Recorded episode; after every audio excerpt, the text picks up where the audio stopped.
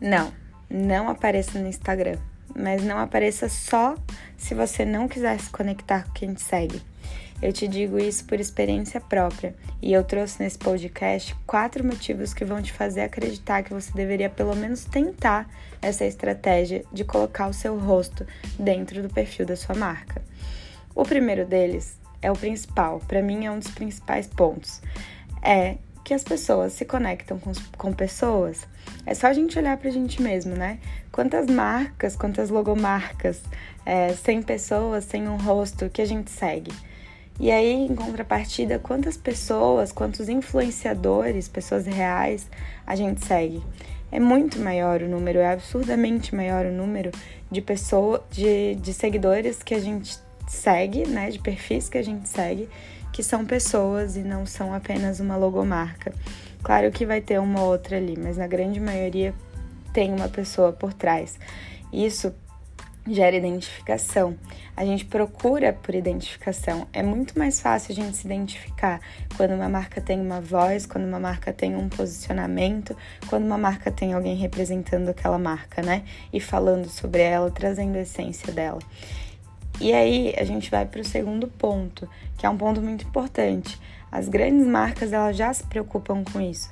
Se a gente parar para olhar para Magazine Luiza, por exemplo, eles criaram uma influenciadora virtual, que é a Lu, mas ela foi criada é, representando a proprietária da empresa, que é a Luísa Helena.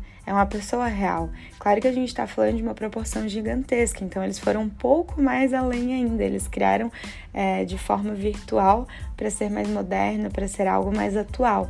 Mas foi justamente para conseguir se aproximar do público, para que a gente entenda que a gente está falando com a Lu e não com qualquer atendente, entendem? Então as grandes marcas elas já estão olhando para isso. E aí se a gente for olhar em questão de marketing de influência, a gente vê a Anitta na Nubank, a gente vê vários e vários influenciadores trazendo o seu rosto é, para marcas, ou melhor, marcas trazendo rostos para representarem elas, né? E aí, quando a gente fala de a gente aparecer, a gente vai para o terceiro ponto, que é você é a essência da sua marca. Quem sabe mais sobre a sua marca, sobre a sua história, sobre a sua trajetória do que você mesmo? Ninguém.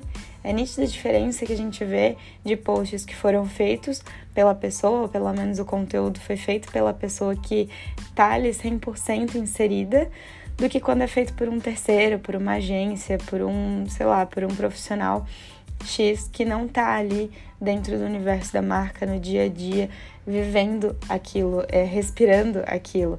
Então, os conteúdos que eles são criados com essa verdade, eles geram muito mais identificação e muito mais conexão com quem está seguindo e até atraem mais, mais seguidores, né? Novos seguidores.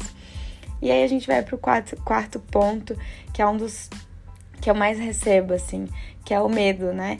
Então, o quarto ponto é que os outros vão te julgar e tá tudo bem. A maioria das pessoas, elas vêm me falar essa questão de ter medo do que as pessoas vão dizer, de ter vergonha das pessoas da cidade, de quem é próximo, que vão chamar de blogueirinha. E eu passei por isso. E aí o que eu te digo é, essas pessoas que elas estão falando de ti, elas pagam tuas contas? Não pagam, né? Então eu te garanto, eu te garanto que quem tá falando mal de ti é porque gostaria de estar fazendo mesmo, mas não tem essa coragem que você tem não consegue ultrapassar essa barreira. Então você prefere deixar de se conectar com o seu público e ter um retorno maior, trazer mais dinheiro, ter um fluxo de caixa melhor, ou se importar com essas opiniões alheias, que não vão te levar a lugar nenhum, só vão te travar e vão atrasar o teu sucesso. A gente precisa sempre se lembrar, e eu sempre falo disso. Humanização é a chave do sucesso nos dias de hoje. Você concorda?